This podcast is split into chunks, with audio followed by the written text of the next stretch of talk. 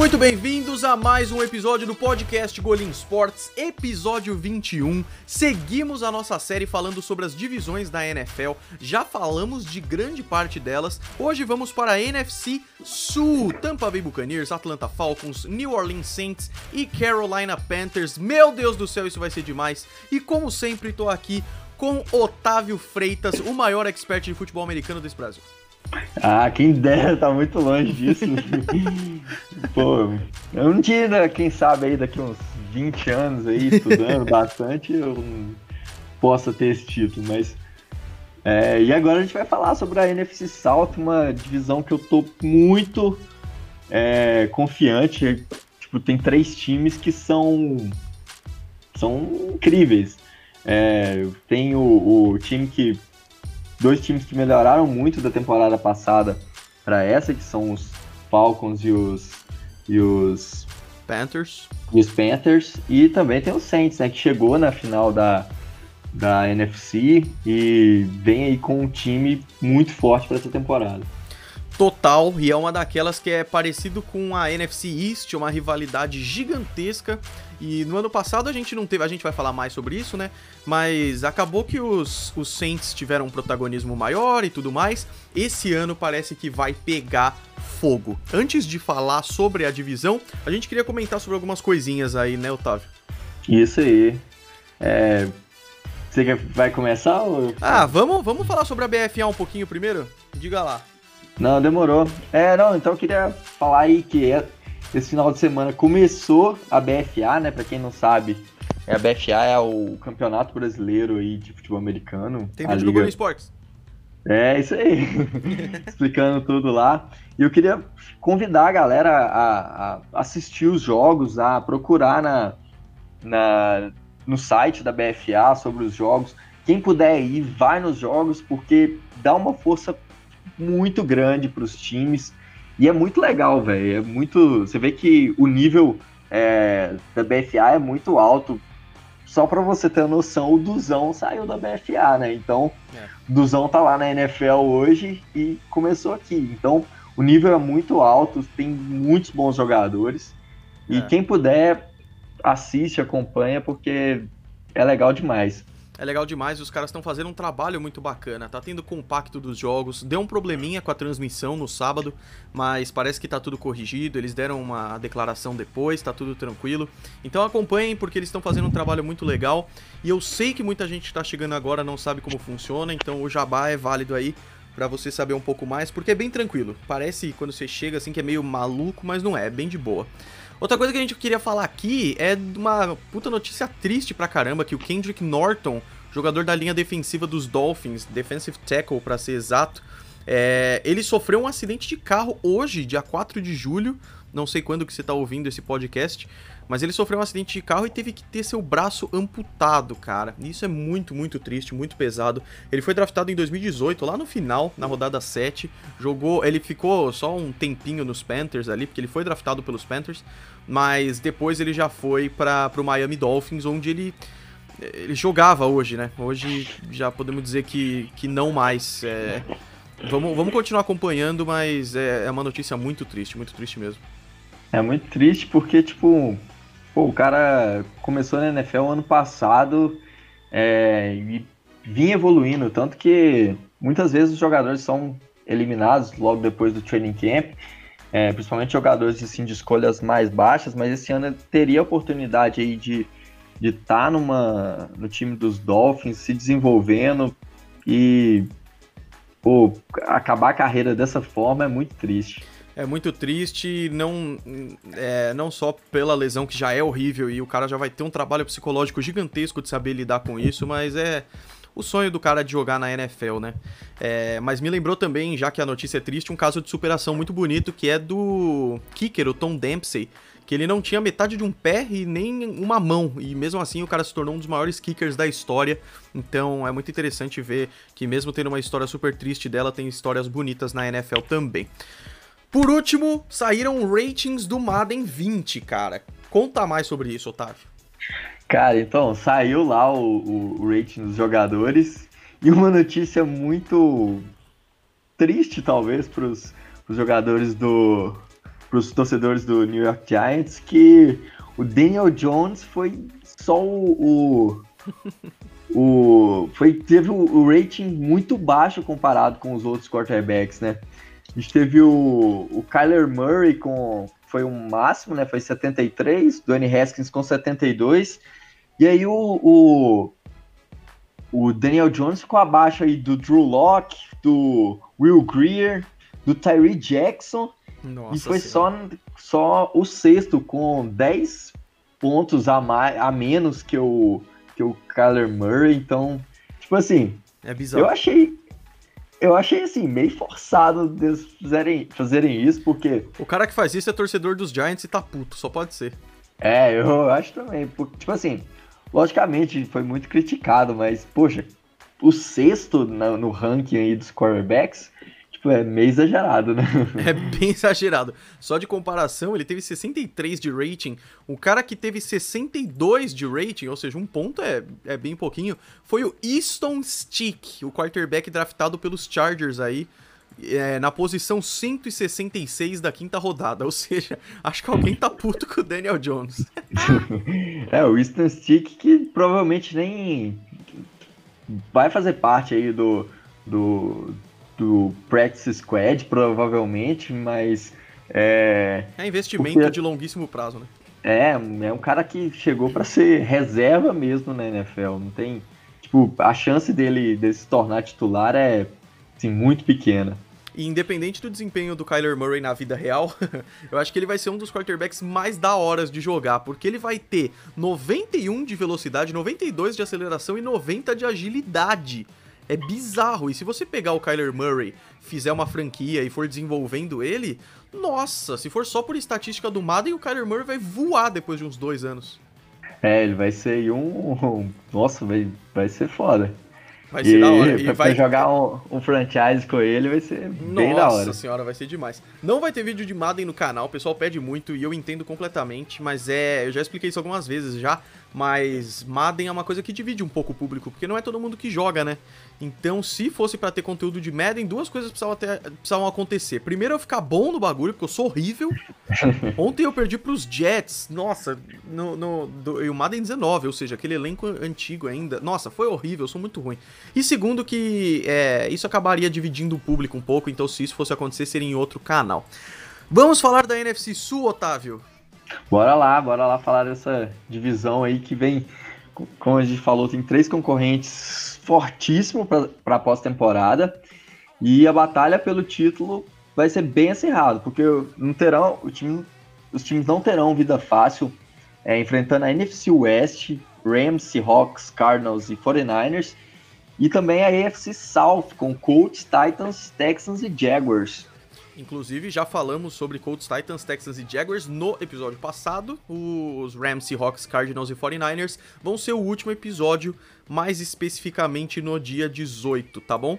Vamos começar então com Tampa Bay Buccaneers, que é um caso muito interessante, porque quando a gente. A gente sempre analisa aqui a temporada passada e é sempre, ah, não sei o que, não sei o que. A temporada passada do Tampa Bay Buccaneers foi uma loucura gigantesca quando a gente vê o que, que o Ryan Fitzpatrick fez naquele time no começo da temporada. Na primeira semana, o, em um jogo que o Ryan Fitzpatrick marcou 4 touchdowns e chegou a mais de 400 jardas, os Buccaneers venceram os Saints por 48 a 40 no Superdome. E se não fosse suficiente, na semana seguinte ainda venceram o campeão do Super Bowl, Philadelphia Eagles. Mas da mesma velocidade que subiram, eles caíram muito rapidamente. Não durou muito o gás do time da Flórida aí.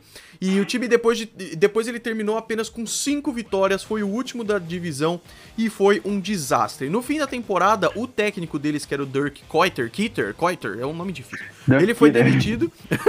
ele foi demitido e quem vai substituir ele é um veterano de longa história, o senhor Bruce Arians, que foi head coach do Arizona Cardinals por 5 anos, fez um bom trabalho por lá. Em 2017 ele se aposentou e no início do ano ele assume aí o Tampa Bay Buccaneers para essa temporada e junto com o Bruce Arians, como coordenador defensivo, vem o ex-head coach dos Jets, o Todd Bowles, Todd Bowles, que também é um nome difícil esse daí. É, ele é um antigo parceiro do Arians na época do Cardinals, então de comissão técnica temos mudanças vindo por aí, Otávio. Pois é, o, o, o Dirk Cutter não foi um, um um bom um bom head coach, né? Ele veio de, de trabalhos lá no é, do, antes dos, dos Tampa Bay. Eles né? vieram, ele veio de trabalhos lá em, em, em Atlanta, só que é, depois, quando ele assumiu lá em 2016, é, o time dos Bucks não conseguiu produzir, fazer o time produzir. Ele veio tentando aí fazer renovação. É, o, ano passado os Bucks tinham muitos buracos é, na defesa, então eles buscaram uma reconstrução total dessa unidade, pegando é, várias peças no draft. A primeira escolha foi o Vita V, é, um jogador que foi bem, mas assim não impressionou o que deveria. Foi uma escolha alta na, no draft passado, draft 2018. É um jogador de linha defensiva conseguiu só 3 sacks na temporada, um número abaixo do que se espera assim, de um jogador top, top 20 da NFL. E é, a defesa em geral foi mal. É, foi a segunda defesa que mais cedeu pontos na temporada passada. Teve uma média de 29 pontos por partida. E em qualquer quesito, assim, a defesa não foi muito bem. Nem contra o jogo terrestre, nem contra o jogo aéreo. Foi aí entre os 10 piores em qualquer um desses quesitos. É, e para essa temporada, o time buscou aí seguir essa renovação defensiva. É, primeiramente, assinaram com Ndama Konsu, é, o defensive tackle, que tem uma longa história lá nos, nos Lions, nos Dolphins, Dolphins e Rams também. É, então, é um cara que, que com bastante experiência. E ele veio para suprir a saída de Gerald McCoy, que acabou indo para os Panthers. É, só uma curiosidade, o, o Sul é, foi escolha de segunda, foi a segunda escolha geral do draft de 2010 e o McCoy foi a terceira escolha geral. Então, caraca, é, que da hora. E eles não tão novos não, né? Não, já tem bastante tempo. É, eu não gostei muito dessa escolha. Acho que o, o, o McCoy venha, tinha apresentado assim melhores números que o, que o Sul na, nas últimas temporadas.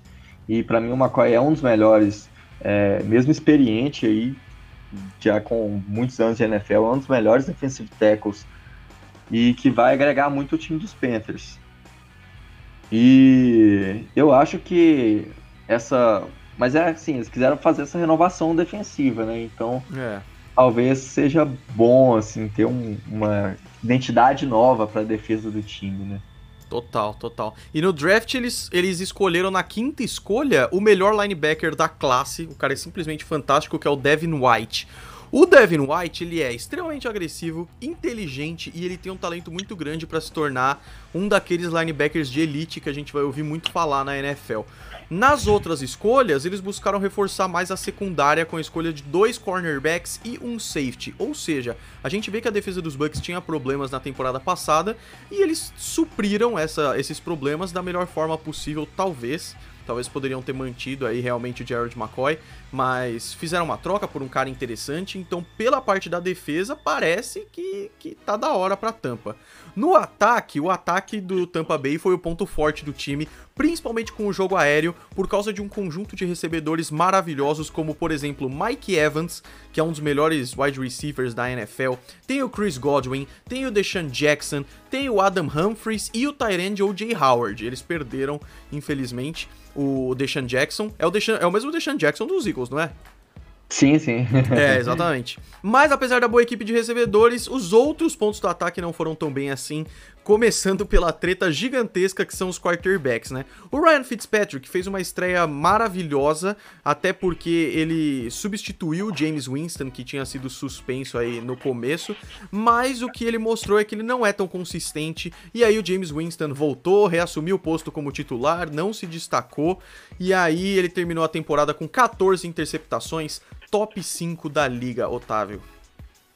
Pois é, teve essa, essa discussão, né? Teve, pô, será se o Ryan Fitzpatrick tem que ficar? Mas ele, ele há muito tempo, ele não, não se mostrou consistente. Ele teve esses seus jogos de Fitzmagic lá no, no início da temporada, mas é, depois caiu, o James Winston reassumiu e é muito por causa do esquema ofensivo também, que não favoreceu tanto. A linha ofensiva também não era das melhores.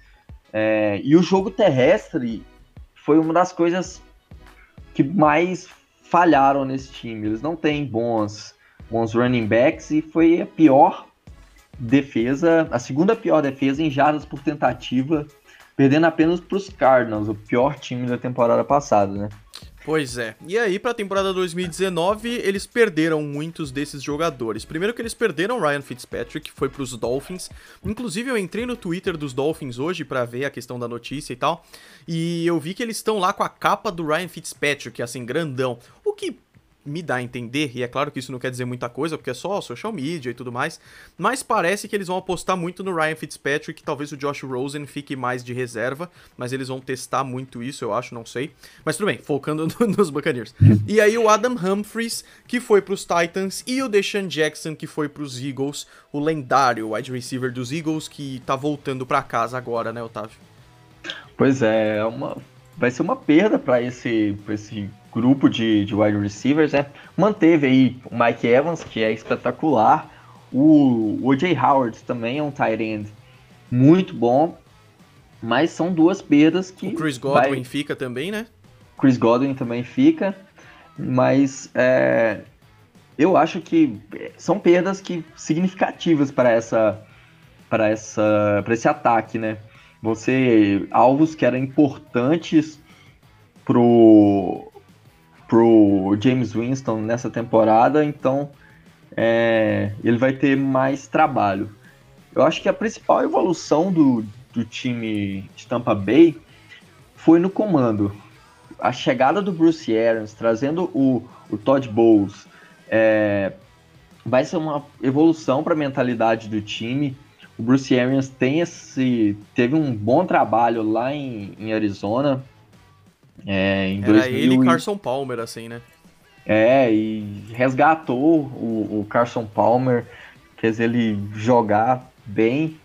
E pode ser aí que James Winston comece aí a, a, a ser a mostrar que valeu a pena aquela escolha de aquela primeira escolha geral é, lá em 2015 e eu acho que dentro de campo o time não melhorou é, em geral. Foram as perdas do ataque, como a gente já falou, vão ser significativas para o desempenho. E a troca do Jared McCoy pelo Sul não é uma evolução. O Jared McCoy, para mim, ainda é um dos melhores defensive tackles da NFL. E tá indo agora para o rival de, de divisão os Panthers e vai fazer falta nesse nessa defesa. É, a gente espera que o Vita consiga mostrar também que valeu a escolha de primeira rodada, que o Devin White também é, possa mostrar que, que, que é um, o, o linebacker que todo mundo espera dele. Mas eu considerei também um draft bastante regular, acho que as escolhas é, não gostei muito dos, dos cornerbacks é, escolhidos na, na, terceira, na segunda e terceira rodada. Acho que os dois saíram antes do que deveria.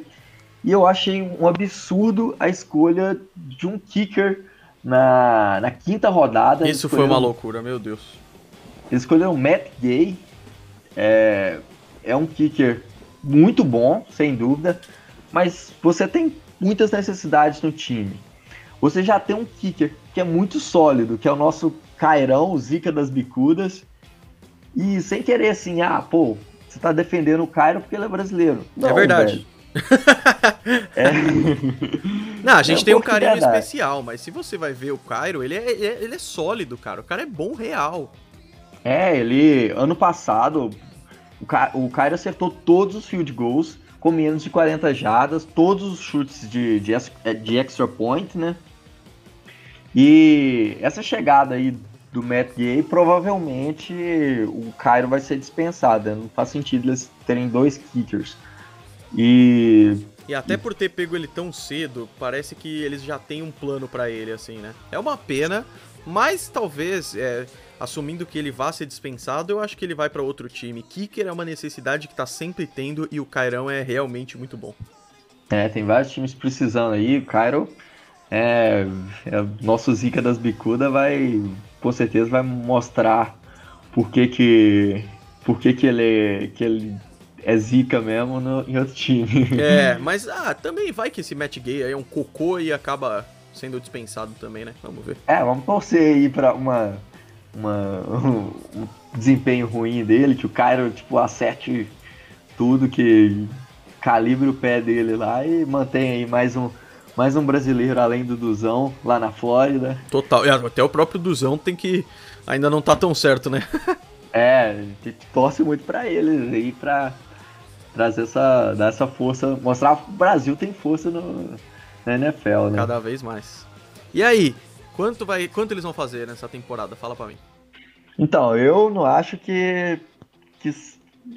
Não espero muito dessa temporada dos Bucks, até porque estão nesse processo de renovação e renovação demanda tempo, né? Então, o meu, o meu, minha expectativa é que eles cheguem aí no máximo a cinco vitórias mas a minha expectativa é de quatro vitórias na temporada, porque, mas eu acho que esse processo de renovação, principalmente vindo da mudança na comissão técnica, vai ser bastante produtiva no futuro. Cara, concordo plenamente, o que você falou é muito verdade, renovação leva tempo. E a questão é que tudo que a gente analisa aqui, elenco, comissão técnica, divisão e calendário, os, o Tampa Bay Buccaneers não se destaca muito em nenhum deles, então vai ser muito difícil porque na divisão, além deles, tem três times que vão dar tudo nessa temporada. Eu acho que vai ser muito interessante, a gente vai analisar eles agora. Então eu concordo completamente 4-12 para Tampa nessa temporada. Que pena. É, vamos ver se eu acho que o futuro ainda tem uma melhora para eles. Um então time jovem. Agora... É, eu acho que tem para aproveitar as escolhas de draft, tem tem muito que muita água para passar aí com esse comando aí do, do Bruce Arians e do Todd Bowles. É isso aí. E vai ser legal. Vamos falar agora então do, dos Falcons, né? É, que depois daquela fatídica derrota do Super Bowl 51, parece que as coisas desandaram um pouco lá, né? Eu gosto desse Logo... jogo, sabia? É, eu, eu sei. segue aí, segue aí. Eu, eu gosto dele também eu acho ele melhor do que o Super Bowl 49. eu acho que todo mundo que não é fã de Atlanta ama esse Super Bowl, é maravilhoso. É, mas, pô, genial. Enfim, depois um dia a gente faz um podcast só falando aí dos melhores jogos. Nossa. E com certeza esse aí vai estar. Tá. Com certeza. É, então, depois desse, desse fatídico jogo, é, o Atlanta desandou lá, né? Em 2017 o time não foi bem, tão bem quanto se esperava. Foi o terceiro na NFC South. É, conseguiram ir para os playoffs, mas o time acabou perdendo pro, no Divisional Round para os Eagles. Na temporada passada tinha muita expectativa de que o time desse uma melhorada e, e fosse brigar de novo para o tão sonhado Super Bowl, né? O primeiro Super Bowl dos Falcons. Porém, mais, uma, mais um ano frustrante. Né? O time sofreu muito durante a temporada, terminou com só sete vitórias. É, e o principal motivo disso foram as inúmeras lesões que aconteceram logo no início da temporada. De cara, no primeiro jogo contra os Eagles, é, o time lesionou o Davonta Freeman, que é um, um excelente running back, o Keenan Mill, que também é um outro, é um safety muito bom. E o Deion Jones também se machucou. É, voltou só na semana 11 e quando já estava a temporada já tinha ido embora. O, na semana 3 também, o Ricardo Allen é, jogou jogou contra o Saints e se machucou. Nossa, é, é... Muito, é muita gente que, que machucou. Eu fiz o top 10 dos running backs e eu fui ver o Davonta Freeman, porque eu tinha esquecido que ele tinha lesionado, porque eu sei o quanto o cara é incrível. E aí eu falei, puta, é por isso que ele não se destacou. Mas eu tô muito curioso. Ele tá saudável, ele vai jogar agora, né? Sim, agora ele vem pra, pra causar o impacto lá. Que os Falcons. Os Falcons tem dois bons, bons running backs, né? Tem o, o Tevin Coleman também, é, que é um é excelente running back. Então, esse ano vai ter a dupla para fazer estrago nas, nas defesas aí, eu espero. Total, total. E, e, é exatamente isso que é o mais interessante e um pouco triste dos Falcons, que é um time com potencial muito grande, jogadores muito bons e que foram mal, né? A defesa, a unidade defensiva foi o ponto mais fraco do time, principalmente a secundária, e aí justamente porque os safeties, o Ken O'Neill e o Ricardo Allen, praticamente não jogaram, então já perderam duas partes muito importantes aí, o Dion Jones, que a gente falou também.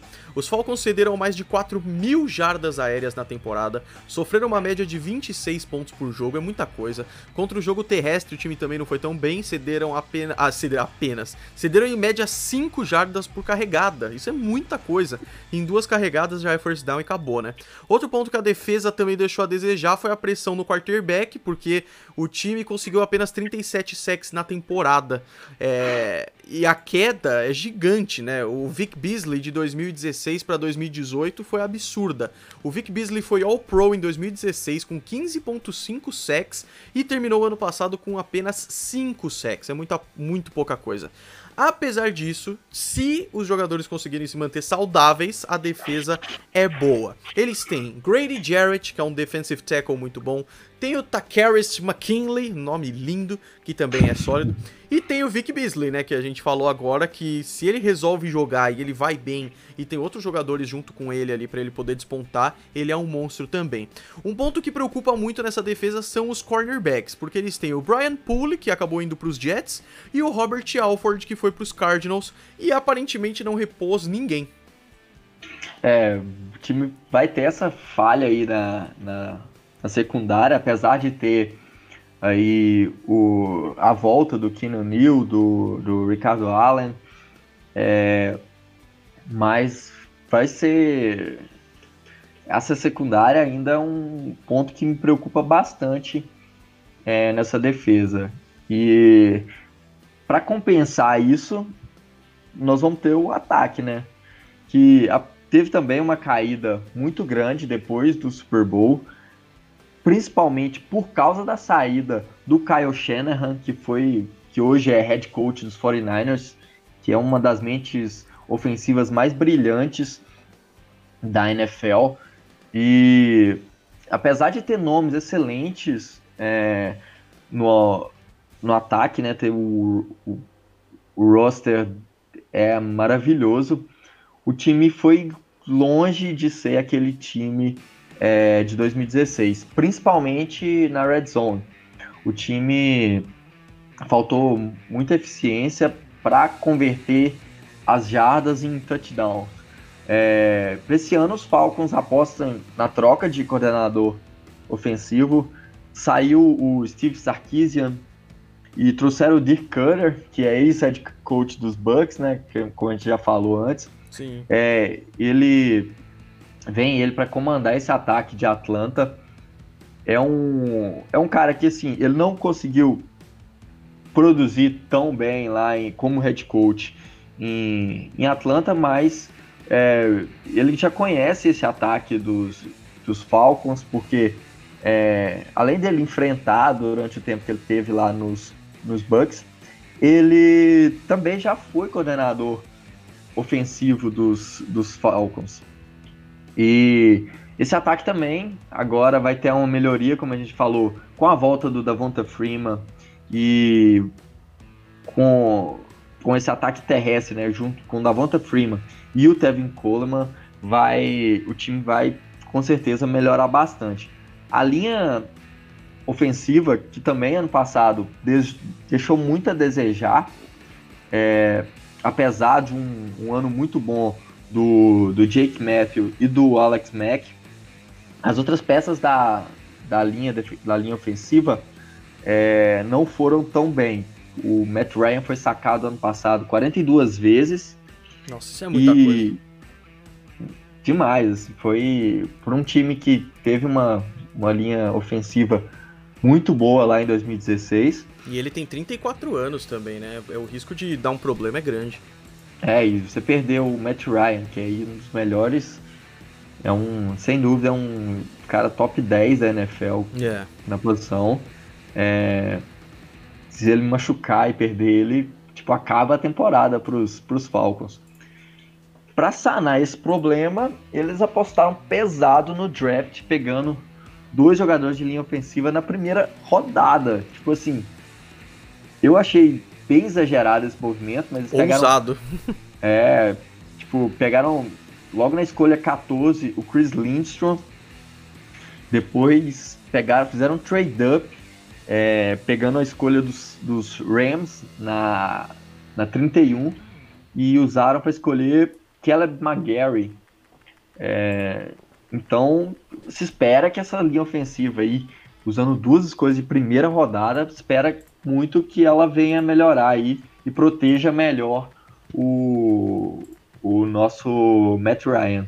Pois é, dois caras novos na linha ofensiva. Além disso, pegaram cornerback, pegaram running back. É, foram dois cornerbacks, um running back e um wide receiver. É, os Falcons é aquele tipo de time que não eles não se deixam ficar muito embaixo por muito tempo, assim. Parece que eles estão fazendo o possível para voltar à antiga forma. Então, ofensivamente, os Falcons são fantásticos, principalmente quando a gente vê o corpo de recebedores com Julio Jones, Calvin Ridley, o Mohamed Sanu. Só de lembrar desses caras já me dá até um arrepio, porque é, os Patriots ganharam aquele Super Bowl, mas durante 80% do jogo eles, esses caras sambaram em cima dos Patriots, né? E foi bizarro. Então, sem dúvida, é o melhor corpo de wide receivers da NFL. Ainda tem um dos melhores quarterbacks da NFL, que é o Matt Ryan, que a gente falou aqui. Ele teve uma queda de produção em 2018, mas a gente não pode esquecer que ele foi MVP em 2016. Ele é brilhante. Em 2019, ele vai ter essa linha ofensiva reforçada, então ele pode fazer estrago, ele pode ter mais calma, mais tranquilidade para fazer os passes. O cara não é chamado de Mary Ice à toa, ele é realmente frio, ele é realmente calculista, ele é bem bom.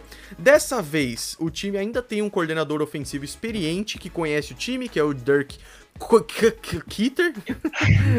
ele foi coordenador ofensivo dos Falcons de 2012 até 2014 e foi head coach dos Bucks, como a gente falou, até 2018. Ele conhece bem o time que ele vai trabalhar. A defesa é questionável, a gente falou aqui dos problemas dela, mas é sólida. Então, se a gente tiver jogadores saudáveis para essa temporada e o ataque crescendo como se espera, o time briga forte na divisão. O problema é que eles vão ter que passar por Saints e Panthers duas vezes cada um na temporada, que são dois dos melhores times da NFL, não é uma divisão nada fácil.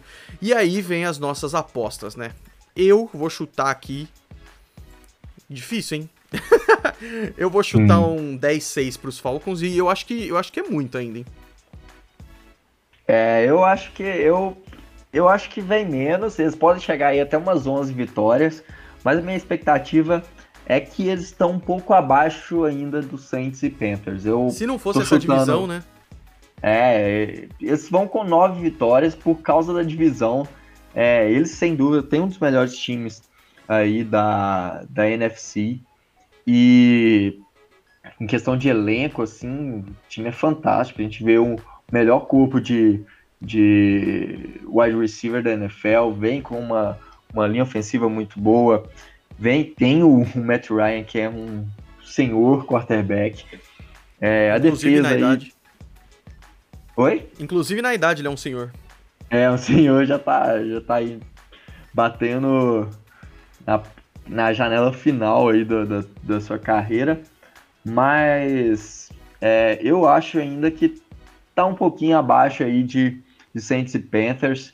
Mas é um time que pode vir para briga, que briga sim para esse título de, de divisão e para um possível wild, wild card. É, eu tô chutando aí nove vitórias só porque é, eu acho que tá, tá, se fosse fazer um ranking assim de, de dos três, a gente tem os Saints Panthers muito próximos, O, os Falcons muito próximo também, mas um pouquinho abaixo. E lá embaixo tá o, o, Tampa Bay, né? É, isso acaba inviabilizando uma possibilidade de playoffs, porque você um 10-6 geralmente pode acabar dando certo para playoff, mas aí quando você disputa com esses outros dois times, até o wild card se torna difícil. Vamos ter que acelerar um pouquinho, Otávio, porque já passamos da meia hora e eu sinto que a gente ainda vai falar muito dos outros dois times. Então vamos para Carolina Panthers, começando com a temporada passada, que foi uma temporada que teve duas fases para os Panthers assim. A fase em que o Cam Newton estava saudável e a fase em que o Cam Newton não estava saudável. Os Panthers começaram a temporada muito bem até a semana semana 10, quando eles jogaram contra os Steelers. Nesse jogo, o Cam Newton parecia um saco de pancada pra defesa, assim. O Cam Newton foi sacado cinco vezes no jogo, e depois desse jogo, o braço dele não foi mais o mesmo. Ele que é famoso por ter uma pontaria muito boa, uma força muito legal. Os Panthers não conseguiram mais vencer com ele em campo. Até o jogo contra os Steelers, os Panthers tinham um desempenho de 6-2 e no final da temporada acabaram com 7-9, ficando em terceiro na NFC South e foi uma decepção. Pois é, eu esperava bastante dos Panthers na temporada passada também. É... E acabou que até o, o, o, jogo contra os Steelers, o time vinha bem, vinha embalado e depois, depois do, do TJ Watt dar uma pancada absurda no, no, no Cam Newton, o time caiu demais, não conseguiu mais vencer e vem aí nessa, nessa busca pela melhora, né? Por, por vencer e vem forte, porque é, a defesa foi bastante sólida no ano passado e esse ano vem com um dos melhores fronts, assim, no papel pelo menos é um dos melhores fronts. Logo na free agency eles trouxeram o Gerald McCoy que a gente já falou que veio lá dos Bucks. Ele vai fazer dupla aí de frente com Dontari Paul e Kawan Short, dois jogadores que são acima da média. O Kawan Short chegou a ser é, Pro Bowler ano passado. É, e para ocupar a ponta, os, Pan os Panthers conseguiram um baita steal no draft, pegando o Brian Burns, que sem dúvida vai ser um dos melhores é, pass rushers da liga. É, o Brian Burns, para mim, ele era. Eu escolheria, eu, na minha opinião, até uma opinião meio polêmica, eu escolheria ele antes do Nick Bolsa, porque eles é têm bem desempenho. polêmico, hein? É, eles, eles são. Talvez o Nick Bolsa, em questão de qualidade, em habilidade mesmo, ele seja melhor que o Brian Burns. Mas na, no quesito.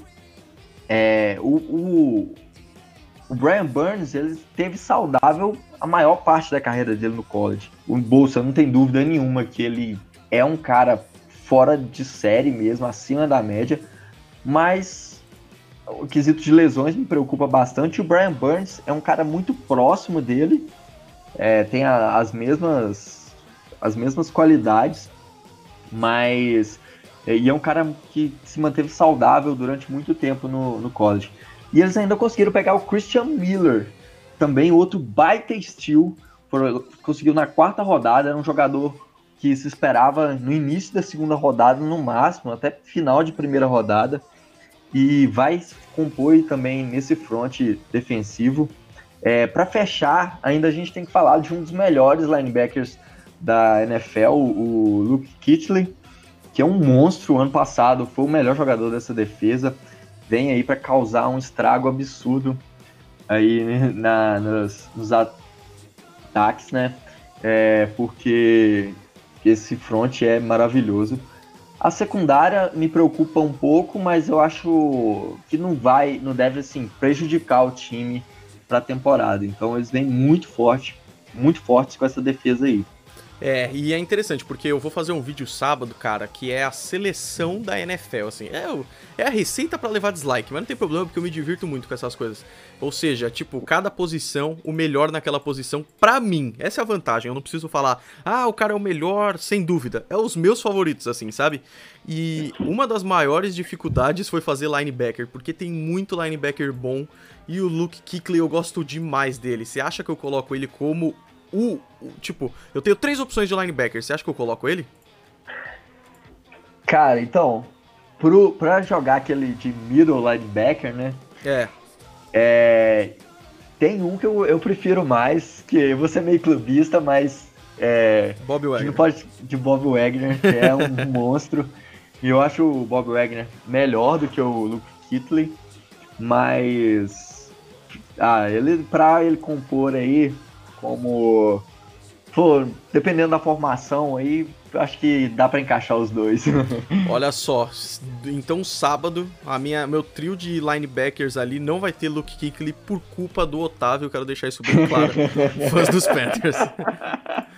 Mas realmente são jogadores muito fortes. No ataque, a principal arma também é um cara que eu falei muito em vídeo, que é o Christian McCaffrey, né? O cara é um dos melhores running backs da atualidade, ele é realmente completo, tanto correndo quanto recebendo, e provavelmente será o cara que vai mais impactar nesse ataque, porque ele é realmente maravilhoso.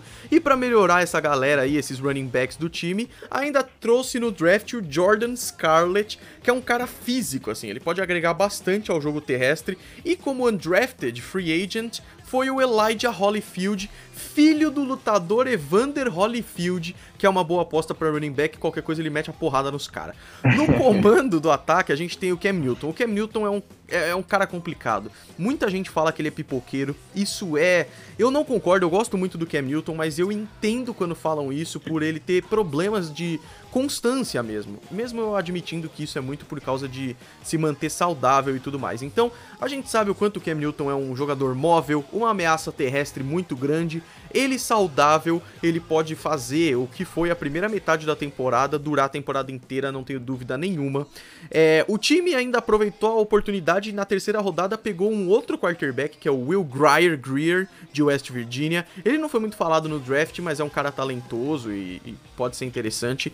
É claro que ele não vai tomar o lugar do Cam Newton, mas ele. É, os times precisam de ótimos reservas e caso o Cam Newton não esteja muito bem fisicamente, o Will Greer vai ter essa capacidade de entrar e produzir. Quando a gente vê o corpo de recebedores, o time perdeu Devin Funches, que foi para os Colts, mas que não vai fazer tanta falta assim. No draft de 2018, eles draftaram o DJ Moore, que foi um dos grandes wide receivers calouros da última temporada. Então, esse ano deve ser o principal alvo do Cam Newton, é um cara pra gente ficar de olho, inclusive uma boa dica para fantasy aí também. Por fim, a linha ofensiva que não foi tão boa, ela vem reforçada para a temporada porque eles escolheram na segunda rodada o Greg Little, que não sei se foi a melhor escolha que eles podiam ter feito, mas ele pode, ele, ele provavelmente vai agregar bastante aí. É, como a gente já falou no ano passado, o, o Ken Newton foi um saco de pancadas, né? Então, com a chegada aí do, do Greg Little vai com certeza agregar essa unidade, vai, vai tornar aí o Ken Newton mais. vai dar mais tempo para ele pensar em fazer os passes e vai também conseguir abrir buracos aí pros, pro McCaffrey e pro, pros outros running backs.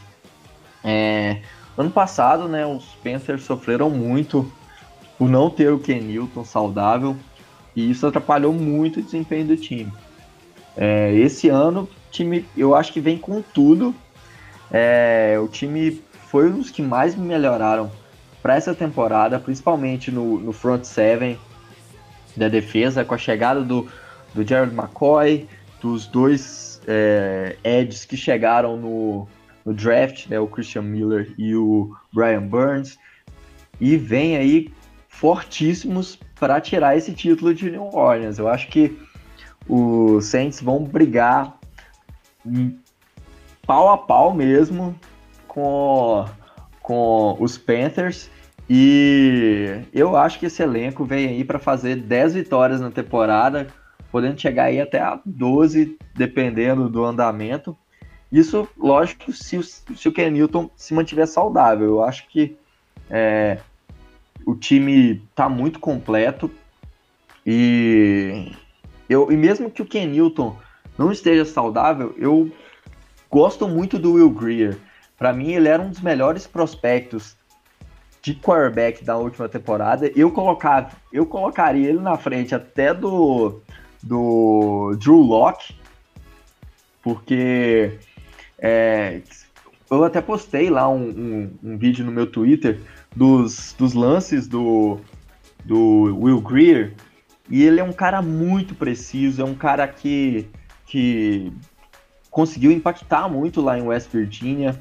É, e agora na NFL é um cara que, tipo, que ele batalha muito. É um, é, quando, quando, antes do draft, né, teve um, um bowl lá de West Virginia que ele não participou porque ele queria se manter saudável para estar na NFL. Então ele tem uma mentalidade assim de vencer mesmo. E é um cara que não acho que é um é um running um quarterback de de ponta assim para ser elite, para ser titular, mas que vai ser uma um, vai ser um, uma saída assim, caso de que Newton não tiver saudável para essa temporada. É, não tenho dúvida nenhuma. E você tá polêmico hoje, hein? Falando que o cara é melhor que o Drew Locke e tudo mais. Fala seu Twitter pro pessoal ir lá ver esse vídeo que é bem interessante. É só procurar lá. Ota... Deixa eu só olhar aqui que eu confundo com o meu. Isso que é um cara influencer. É, no, primeiro, no primeiro episódio eu falei meu Twitter errado. tá ótimo. É, é Otávio R.O. Freitas, só procurar lá. Maravilha. E... Não, realmente, o cara, o cara é interessante, principalmente para um time que tem um quarterback móvel, um quarterback que pode acabar tendo problema. E eu gosto muito dessa determinação, esse negócio que você falou de ele querer se manter pronto para a NFL, eu acho isso muito legal. Vou olhar de perto esse cara aí. Van... Ah, é, mas eu, eu sou muito esperto também, porque o Otávio fala tipo assim: Ah, eu acho que eles vão fazer de 10 a 12 vitórias. Aí eu acho que eles vão fazer 11, ou seja, tá, dá na mesma, né? Mas realmente, o que é mais interessante é que eu acho que vai ser um salto mesmo dos Panthers do ano passado para esse. E eu sinto aí um Panthers muito, muito forte. E essa NFC vai ser muito louca, cara. Puta merda, vai ser muito da hora. Vamos fechar esse vídeo, esse, oh, esse podcast aqui que já tá ficando bem longo, falando do time que o pessoal mais tá esperando. Se bem que tem muito, muito fã dos Panthers. Um grande abraço aí pros fãs dos Panthers e é, fiquem tranquilos porque realmente eu e o Otávio também achamos que vai, que vai ser da hora. Mas vamos terminar esse podcast aqui falando do New Orleans Saints, que eu tenho uma dó desgraçada. Primeiro, né? Na temporada passada foi um dos melhores times da NFL, sem dúvida nenhuma. Na temporada regular foi o melhor da NFC com 13 vitórias ficou como seed 1 na Conferência Nacional, na pós-temporada venceu os Eagles no Divisional Round, chegou à final de conferência contra os Rams naquele polêmico jogo do Pass Interference, que muitos diriam que era para os Saints estarem no Super Bowl. Imagina um Super Bowl Drew Brees contra Tom Brady, meu querido Otávio. Caramba, seria. Eu tava torcendo muito para esse jogo. É, eu acho que, que seria bem melhor que, o, que aquele Super Bowl, porque Seria mais emocionante, o, hein? É, aquele jogo, assim, foi bem, em nível de jogo, foi bem fraco, né? Um, um, um, um Super Bowl que um time faz três pontos é, é muito pouco. É um jogo de defesas, cara. Quando eu falei, eu falei no, no Super Bowl, falei, o Super Bowl foi chato, né? A galera, você não sabe reconhecer um jogo de defesas. Cara, o jogo de defesas é sensacional, só que ele é mais chato, só isso. É, tipo assim, igual, se você pegar, ok, um jogo de defesa, legal, mas fa vem falar que o, o, o Rams e Chiefs do ano passado não foi muito é, melhor que exatamente. Cara, o objetivo da NFL é ter entretenimento. Se, se o Super Bowl acaba sendo maçante, é, ele não é um bom jogo. É, realmente é um jogo muito divertido de se analisar e um jogo muito interessante, mas não é aquela diversão toda. Mas tudo bem, vamos focar então no New Orleans Saints, né? É uma pena, é realmente uma pena, principalmente porque faz tempo já que os Saints têm um baita de um time e acabam sofrendo muito perto de chegar no seu objetivo. Perderam para os Vikings no milagre de Minneapolis, que foi muito triste, e no ano passado na polêmica jogada do Pass Interference. Então vamos começar com a defesa. É, o time do Saints buscou apostar tudo para melhorar o time para poderem ir para o Super Bowl nesse final de carreira do Drew Brees e nos últimos drafts, eles apostaram pesado para melhorar a defesa. 2017 foi o cornerback Marshall Lattimore e no ano passado o Ed Marcus Davenport, que é bem forte, e é justamente isso, né? O, o Drew Brees, ele tá chegando ao fim da carreira, o Sean Payton também, ele já não é tão jovem, então a gente sente aí que vai ser um ano derradeiro. A defesa é, conta com o jogo corrido é, enfrentando o jogo corrido. É, foi impecável, foi impecável, impecável porque o front é muito forte. Tem nomes como Cameron Jordan, o Sheldon Rankins, dois defensive tackle, é, o defensive tackle, o Sheldon Rankins e o defensive end, o Cameron Jordan. Os dois são maravilhosos jogadores da linha defensiva. O Demario Davis, o linebacker, é, ele também foi muito importante. Esses três caras fizeram com que o time fosse o segundo com o menor número de jardas cedidas no jogo corrido. É interessante porque a gente fala tanto do defeito dos times, quando a gente chega no Saints, não tem como não elogiar tanto. O time trouxe o Malcolm Brown dos Patriots para dar mais profundidade no elenco e por causa da lesão do Sheldon Rankins também, que foi um problema.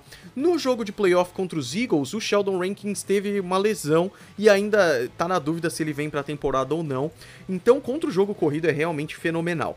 No jogo aéreo, eles deixaram a desejar um pouco, porque, primeiro, né, foi o quarto que mais se deu jardas passadas. O Marshall Lattimore caiu de produção em relação ao ano de calor que ele teve no ano retrasado, e tem outras peças de unidade que não são tão fortes assim. Então, por exemplo, tem o Eli Apple, que foi uma aposta gigante aí vinda dos Giants, que ele foi um pouco inconsistente, ele cedeu 60% dos passes que foram na sua direção, isso é bastante coisa. E aí, para melhorar essa unidade no draft, eles escolheram Chauncey Gardner Johnson, que é um safety bem versátil que veio aí da Universidade da Flórida e que o cara tem uma capacidade de produzir bastante já no primeiro ano, então a gente pode esperar coisas bem bacanas para os Saints enfrentando o jogo de passe, né, o jogo aéreo. Pois é, é uma. O time que veio com tudo aí nesses últimos anos, apostando muito para tentar aproveitar esse final de carreira do Drew Brees e vencer mais um, um Super Bowl. É, e para a gente falar do, do ataque, né, a gente, claro, é, que, a gente, que a primeira coisa que a gente tem que falar é do Drew Brees, né? É um dos melhores quarterbacks da história é, na minha opinião, ano passado, se não fosse o Pat Mahomes, ele sem dúvida seria o MVP. E seria com muito mérito, porque o Drew Brees não tem MVP é, da temporada regular, ele tem o MVP do Super Bowl lá em 2000 e... 2008. Eu esqueci é... qual que é o. Boa pergunta, viu? O Drew Brees MVP da temporada, do Super Bowl, né? É, o, mas da temporada regular ele nunca foi. Ele nunca foi, é. Inclusive, engraçado, eu postei lá no, no Twitter, você viu? É, é eu vi lá o, o a matéria. Dele, né? Exato, uma matéria do Shotgun Football, que é sensacional, falando justamente por que, que ele nunca foi MVP da temporada regular, o que é bem interessante. Foi na temporada de 2011 que ele foi pro Super Bowl. Não, foi, foi antes, não? Foi, foi, foi antes? 2008. Ah, eu, é? Eu acho...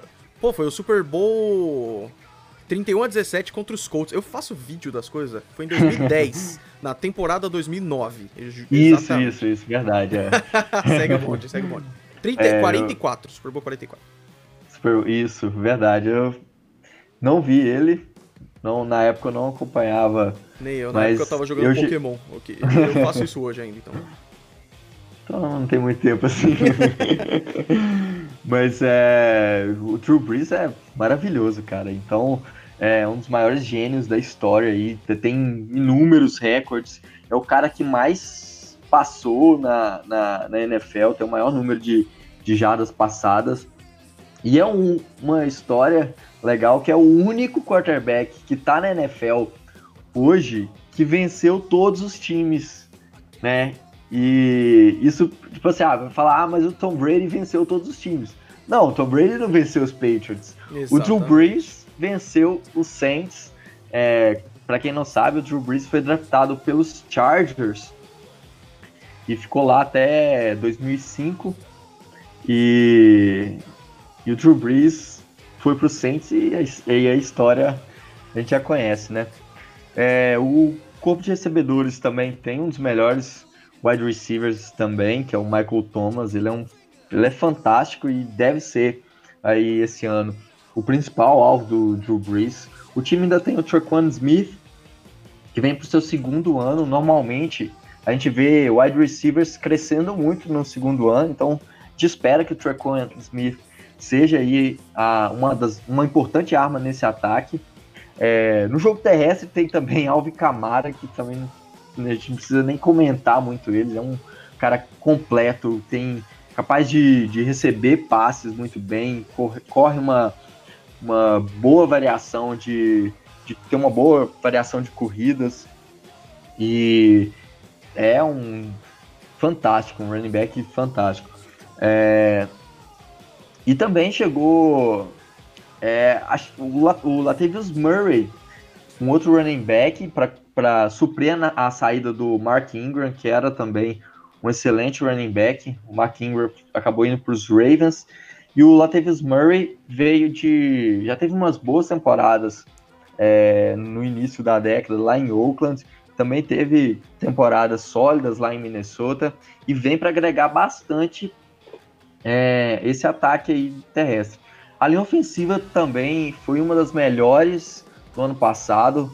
Apesar desse ano o Max Unger, o center lá, que foi um, um, um dos melhores aí durante muito tempo, ele se aposentou e, e o time agora é, conseguiu repor né, a saída do Max Unger com a, o draft do Eric McCoy também, que era um dos melhores nomes do draft para essa posição de, de interior de linha defensiva. Então vai vir aí para possivelmente é, substituir o Max Zanger e é um, um, excelente jogador. E o time na linha ofensiva ainda tem o Teron Armstead e o Andrew Speed, que foi, foram dois dos melhores jogadores de linha ofensiva da NFL na temporada passada. Todos dois foram Pro Bowlers e o Armstead foi pro, pro All Pro da NFL e é um cara muito bom. É... E eu acho que. O, e é interessante só falar que o All Pro é, é, é, muito legal o Pro Bowl, porque realmente são os melhores, mas o All Pro é um, é um passo a mais do que isso, né? O cara foi.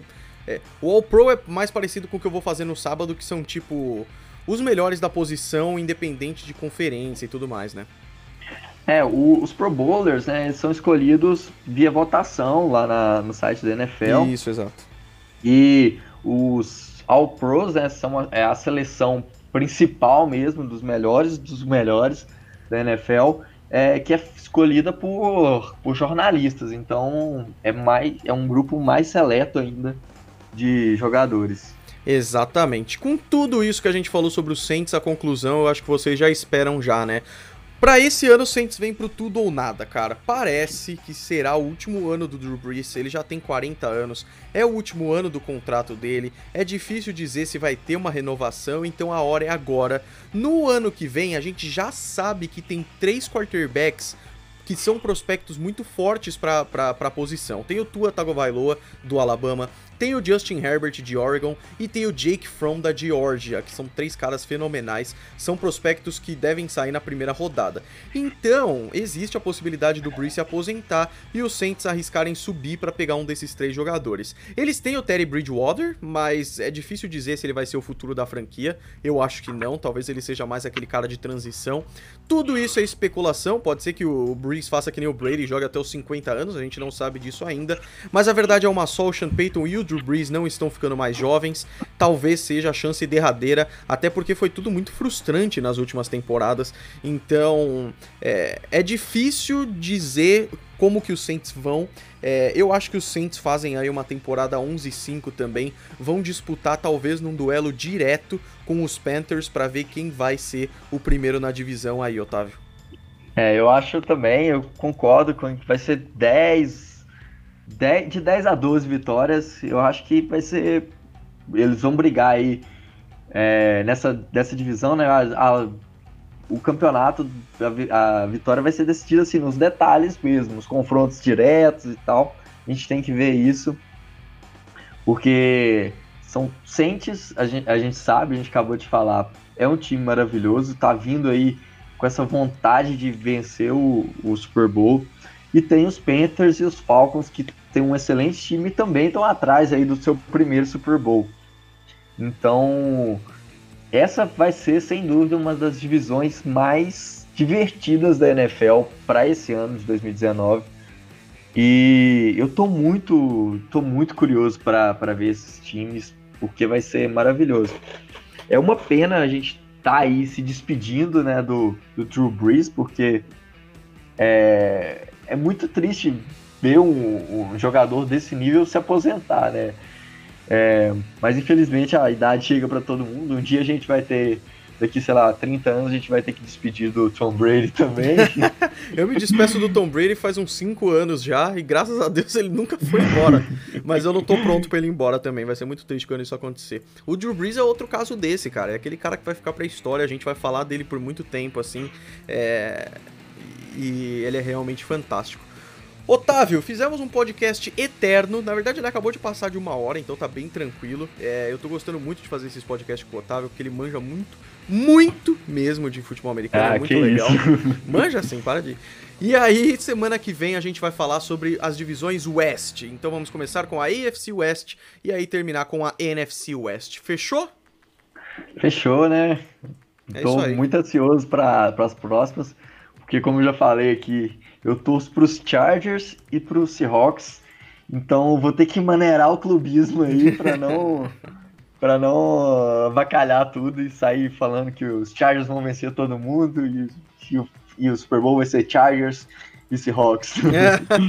Cara, pro até o Super Bowl do ano que vem, a gente vai ter muita pauta e muita coisa para falar. Mas pra off-season, a gente pode fazer o podcast mais clubista de todos, que é simplesmente a gente falando bem dos nossos times, né? É, eu topo. porque eu adoro falar bem dos Patriots, você também curte, porque é, eles são bons pra caramba. Eu amo falar Sim. bem dos Seahawks, porque eles também são muito fortes. Os Chargers a gente tenta. é, eu, eu tô, essa temporada eu, eu tô muito feliz porque é, todos os dois times, é tanto os Chargers quanto os Seahawks, vêm muito bem para essa temporada. Acho que tem são dois times que são fortes e que estão aí para brigar para pós-temporada também. E para mim não tem nada melhor, né? Você Exatamente. Assim. Tem, um cara veio perguntar para mim, Golim, você acha errado torcer para dois times? Aí eu falei, cara, eu tenho um amigo que faz isso, tem doido para tudo nesse mundo. Manda bala, sabe? é, eu acho que, tipo assim, ah, isso aí é, é, é, muito. Eu acho que se você tem simpatia por um time, não tem problema. Eu gosto. É. Eu, eu acho que em um jogo Chargers e Seahawks puxa um pouquinho mais pro Seahawks. Uhum. Mas é, eu gosto muito dos Chargers, acho time incrível. Eu gosto muito, sou fanático pelo, pelo Philip Rivers, acho ele um cara muito subestimado na NFL. Ele é então, realmente muito bom. É, então, semana que vem a gente comenta sobre ele. Vou, meus olhos vão brilhar aqui ao falar desse time, então. É isso vai aí. Vai ser divertido. Pessoal, espero que vocês tenham gostado bastante. É, acompanhem lá o Golim Esportes também, tem bastante vídeo legal. Sábado tem o vídeo da seleção da NFL, que vai ser bem bacana também.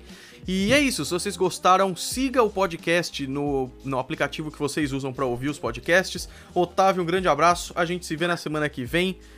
Fomos! Dá, dá uma Valeu! Sacanagem, né? Sacanagem.